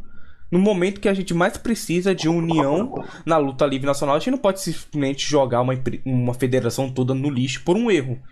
Errar acontece. Mas é do, é do erro que surge o acerto. E outra coisa, você, você, você por esse assunto da Fio, você hum. sabe uma das coisas que mais me incomodou nisso tudo? O speaking out foi um negócio triste, o acontecimento foi um acontecimento triste também. Mas sabe uma coisa que foi muito mais chato? Hum. É, é, gente querendo surfar na desgraça dos outros. É. Sabe por que, que eu falo surfar? É ir lá fazer, por exemplo, notinha de esclarecimento, notinha de repúdio. E sabe o que, que a pessoa faz nos bastidores? Praticamente a mesma coisa, mano. É porque as coisas. É porque eu falo, o que eu tô falando para você aqui é coisa que chega para mim. Entendeu? Por exemplo, eu não vou citar o nome, mas tem cara que, por exemplo, que repudiou o que a Fio fez e em evento agarrou a mulher à força. E aí? Tem moral para falar dos caras? Não tem, mano. Não tem moral para falar dos caras, entendeu? E quer falar, e quer falar por quê? Porque é hipócrita, é o que você falou. É hipocrisia. Entendeu? Só que eu, eu sou um cara que eu acredito muito na justiça divina, sabe, Oliveira? Então, ela tarda, mas ela não falha. Não. Tudo que precisa ser mostrado do que precisa cair para mostrar a real face, cai, o tempo cai, sabe? Então, é, essa questão, essa questão, rapidinho, essa questão do, do speaking out, eu achei muito triste. Só que, como eu falei, gente surfando no, no, problema dos outros, sem ter moral alguma para falar, isso é complicado demais, sabe? Isso, é, isso é, chega a ser triste. Mas é que eu falei, um dia você julga, né? E no outro você será julgado. É sempre assim, é o karma, é a lei do karma. Ela não tem, ela não falha. Isso vai acontecer em uma hora ou outra. Isso é verdade, velho. E tipo, surfar da onda, é, quando saiu e tudo mais, eu eu tava vendo isso e eu tava tipo, pensei em tipo, vamos tentar gravar sobre isso. Só que eu parei e pensei que era errado querer gravar só porque eu tava tinha a galera falando e tipo, uma coisa é tipo uma coisa tipo, ah, meu Deus, isso aqui aconteceu, papapá, papapá, algo leve, algo leve. Você querer é, falar de algo leve que bombou. Agora, isso não é algo leve, isso é algo pesado. E, tipo, se uma pessoa já falou sobre isso, acabou. Acabou, não, não precisa mais gente falando. É uma, tipo, a Power Bomb, foi a Power Bomb que falou sobre isso. Foi a Power Bomb que falou sobre Speak Out. Não precisa de mais ninguém. Sim. Não precisa mais ninguém. Eles já falaram, acabou, gente. Acabou. Não, não, não, não surfem, não, não surfem na onda. Mesmo até mesmo quem, quem é inocente, entre aspas, quem é. Quem, quem não, nunca fez isso, não surfe na onda, gente. É um, é um assunto sério de, Sim. e é errado. E. Sim. Hum. E. Não, não, pode continuar falando, pode continuar.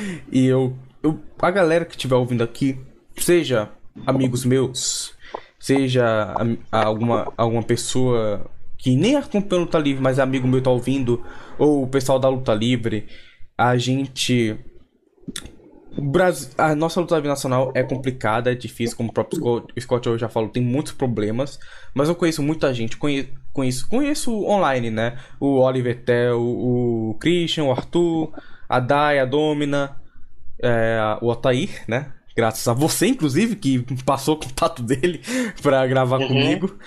E temos, temos uma, uma, uma sociedade da luta nacional problemática muitas vezes, mas a gente tem pessoas boas. Eu acredito, eu, quero acreditar que um dia a gente vai ter um, uma união.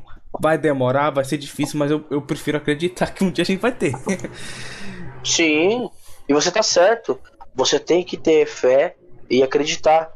Porque é aquela coisa, né? É, quando a gente fala de cenário, o, o âmbito né, esportivo ou profissional, cara, ele tá sujeito a mudanças no cenário dele. Sabe? Isso, isso é fato, entendeu? Isso são coisas que, que acontecem, entendeu? Então pode não acontecer agora, mas em algum momento pode, entendeu? Então não adianta falar que é impossível, uhum. ah, isso aqui é utopia. Não, isso pode acontecer. Só que, eu falei para você, eu dou a minha humilde opinião que no momento, com as coisas e os hábitos e posturas que rolam ainda diante do nosso cenário, não é o momento disso acontecer. E até porque, porque se tentar fazer, não vai dar certo. Precisa mudar, sabe? Precisa mudar realmente. Precisa te deixar coisas de lado, deixar maus hábitos para trás, entendeu? Que as coisas deem realmente certo. É. Bom, espero que isso aconteça em algum momento e tudo mais. E sei lá, se eu, eu tenho a ideia, uma coisa pessoal, tipo, eu tenho a ideia de morar em São Paulo em algum momento da minha vida. Acho trabalhar. que eu ouvi você falando sobre sim, isso. Sim, sim. Eu tenho essa, eu tenho essa ideia de morar em São Paulo. Eu, eu adoro aqui, Aracaju, aqui no Nordeste, é maravilhoso. Mas é aquela velha história.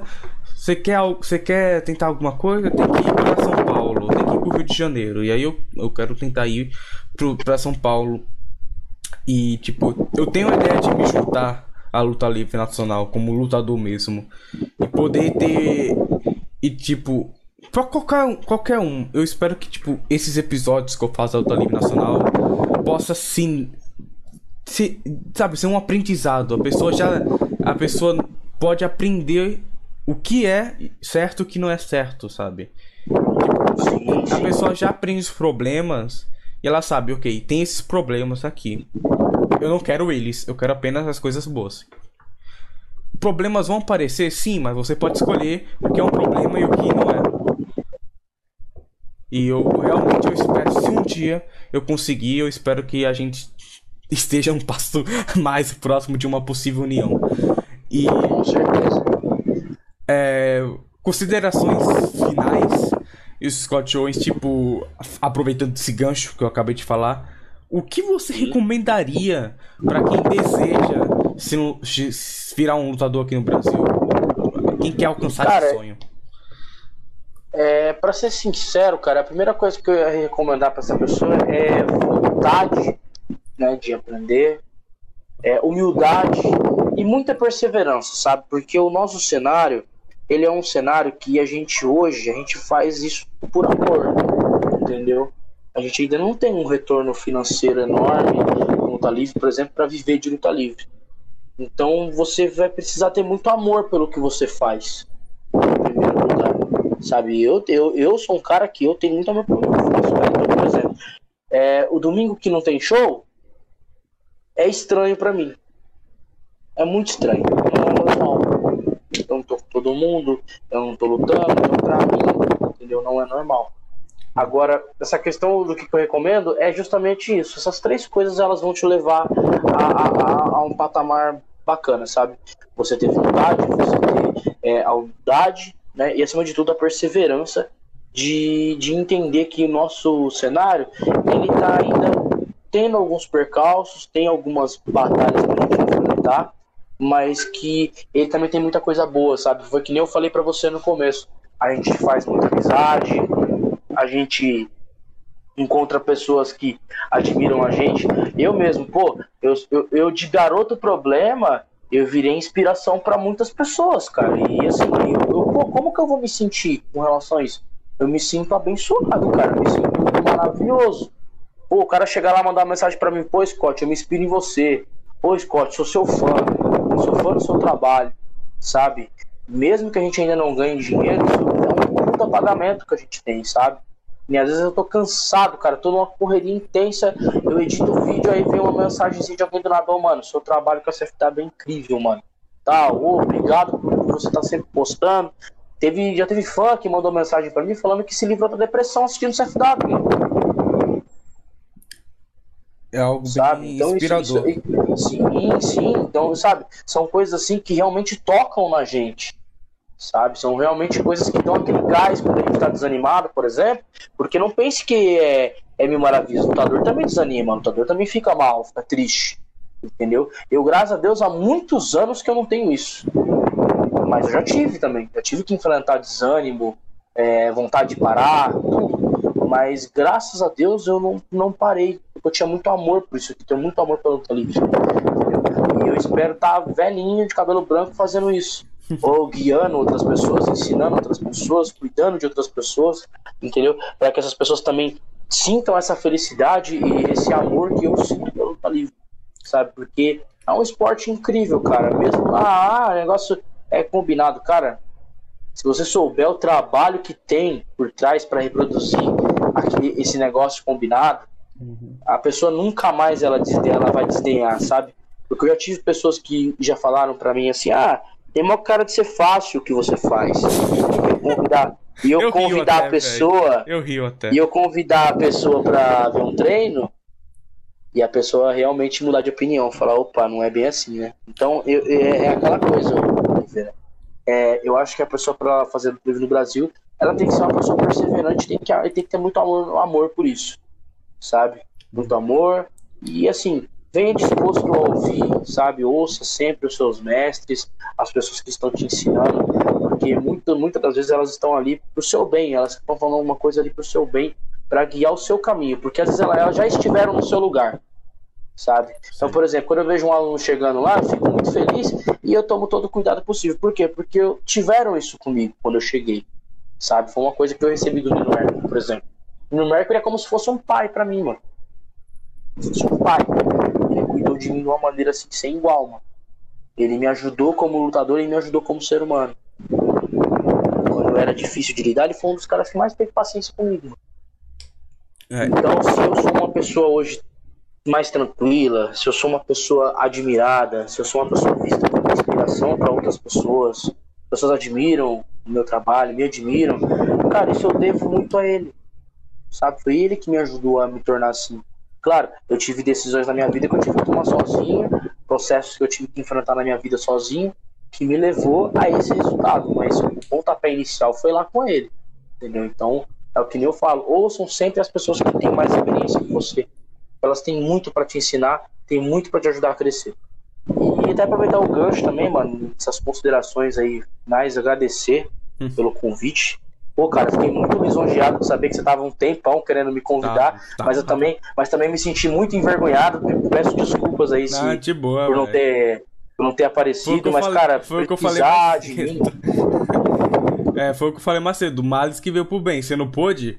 O Christian veio. E eu ri pra caralho. É, O, você Não, o pôde, Christian- o Christian tem história. Não, Não, o Christian, O Christian tem muita história. Ele contou aquela. Eu tenho que falar. Ele contou aquela história do ônibus com a galera da CFW. Que ele que desceu. ele ficou pra trás. Nossa, essa história, essa história é incrível, cara. E- e- não, e detalhe, você sabe que eu não tava nesse dia, né? Não, sei. E a bomba, a bomba sobrou pra eu resolver depois. Eu não tava nem sabendo, mano. Ele Ele só simplesmente ele tava Ele puto, show. ele tava puto, sim, ele tava puto, eu não sabia por quê, o pessoal aqui não me contava. Aí eu falei, mano, eu chamei ele na, na, na conversa e falei, "Ei, Christian, você vai ter que me falar o que tá acontecendo, mano. É. Porque senão eu vou achar que você tá fazendo desfeita comigo. É. Aí ele me explicou. Aí eu cheguei no pessoal depois e falei, ô, vocês são foda, hein, mano. Vocês fazem isso com o cara e depois sobra pra mim ainda o negócio. O rojão sobra pra mim.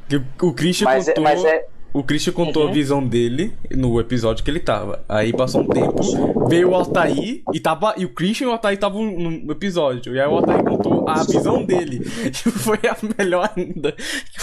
O Altair. Não, cara, nossa. essa Os história caras é me contando isso daí, os caras me contando isso daí, Oliveira do céu, cara, eu, eu rachava o bico, mano. Falei, mas cara, como é que você desce e não olha pra trás e só vira quando o busão tá fechando a porta, mano? Olha pra ver se tem gente do seu lado, cara. Eu, eu dei tanta risada nesse dia, cara. Só que foi foda, cara, que eu pensei que ele não ia vir mais, não, cara. Eu pensei que ele tinha ficado bravão mesmo, tinha ficado muito bravo. E assim, pra você ver, e não era um negócio que não tinha nada a ver, cara. Eu nem tinha ido nesse dia. eu nem tinha ido e sobrou pra mim. Mas, mas é, justa, é justamente o, o, o, o que eu falo. Eu agradeço. E eu sou um cara muito grato, sabe? Pessoas como você, assim, que são da mídia, que trabalham aí na luta livre nacional e não ganham um real por isso, cara. Não. E estão aqui levantando o nosso nome, estão aqui querendo saber da gente, nos tratam como, como, como estrelas, como, como pessoas assim de. Como posso falar? Como pessoas famosas, Sim. entendeu? Pessoas que estão ali fazendo uma- um, um esporte que vocês gostam, entendeu? E dão esse prestígio todo. Então eu agradeço, torço muito pro seu, pro seu podcast crescer mais e mais, que venham muito mais pessoas, que você alcance aí o patamar que você almeja, tá? E principalmente, cara, você precisar querer, querer a participação de alguém da CFW, cara, não hesita de me chamar no zap, cara. Eu faço essa ponte com o maior prazer do mundo. Eu, é, eu, eu agradeço. e tipo, eu. Óbvio, eu, eu, eu sei. Eu poderia fazer um podcast falando sobre WWE e, e ter muita audiência. Não muita, mas uma audiência substanciável e tudo mais. Mas não. Superior, superior, Eu, poderia. superior. Mas eu não quero, quero falar sobre luta livre. O que eu tenho, o que eu mais tenho é episódio de luta livre nacional. Seja visão, seja um- só um episódio só sobre luta livre feminina aqui no Brasil, com a Dai, com a Domina. Falando, eu tinha um episódio que eu tinha gravado sobre o primeiro show da CFW no ringue com Viana. Só que aí eu perdi o episódio, então Que legal, cara. Mas Não, Viana, Viana é outro cara incrível, cara. Adoro ele, mano. Adoro ele demais, mano. Um cara incrível, mano. Incrível. Uhum, e Vi ele na Paulista, mano. Nossa, O jeito que ele me tratou, eu lembro até hoje, mano. eu vi. Eu lembro até hoje, mano. Deu um abração nele, mano. E tipo, eu, eu posso, eu não posso, eu posso não ganhar muito da visualização. Eu posso, eu não ganho, não- eu não ganho dinheiro. É um hobby pra mim. Eu quero falar sobre a luta na, livre nacional sempre que eu tenho chance, velho. Eu tenho a certeza, Scott, que eu quero, eu vou sim falar com você que eu quero fazer um episódio só sobre a CFW. Com quem puder Pô, vambora. pra É, vambora. Eu chamo todo mundo. Eu chamo todo mundo, cara. Você vai ter que ouvir 10 pessoas falando ao mesmo tempo aqui, mas, ótimo. mas eu chamo. Ah, Eu chamo, pode contar comigo. e tipo, vai, eu espero. CFW cresça bastante nesses próximos meses e anos, obviamente. E que, velho, a gente. O céu é o limite, né? E o céu é bem, é bem longe. Então, é, o limite vai, vai subindo. E é, velho, valeu, eu agradeço. E esse é o momento, velho. Se você tiver que divulgar alguma coisa ou algo assim, pode divulgar aí, velho. Pô, cara, quero sim, quero divulgar as nossas redes sociais, né? Que é CFW Luta Livre, né? Tanto Facebook, YouTube, Twitter também, né? Pedir pra vocês dar aquela moralzinha pra gente aí. É, é, se inscrevendo, curtindo o nosso conteúdo. Quero aproveitar para divulgar também a Crazy Geek Store, que é a loja que está com parceria com a CFW, Uhum. tá? Pessoal que tiver interesse aí nas promoções, tiver interesse em alguma camisa, é só falar com a Lori, tá? Vou até deixar o, o telefone dela aqui para que vocês chamem ela no WhatsApp, porque ela sempre lança lá o catálogo, lança coisas nos, nos status. E, cara, tá com as promoções bem legais. Que é o telefone é o 975172886. Pode chamar ela lá sem hesitar. O atendimento dela é das 9 da manhã até as 8 da noite. Quem tiver qualquer dúvida, quiser ver os nossos produtos, logo mais já vai ter segunda coleção da CFW sendo lançada lá na loja. Aí Tá? sim. Então vai ter coisa boa aí pra vocês, bastante coisa. Tá tendo promoção da coleção antiga ainda. Então Sim. é, é isso, cara. Até agradeço o espaço também pra divulgar, tá? E cara, precisando, entendeu? A gente tá aqui, vai ser um prazer a gente ajudar, pode contar com a gente. Beleza aí, velho.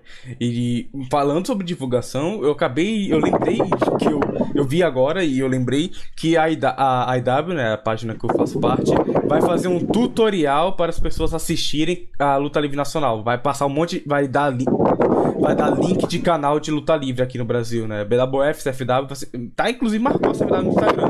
Então a, a página também vai ajudar aí a divulgar mais ainda, assim eu espero. E Pô, cara, maravilha.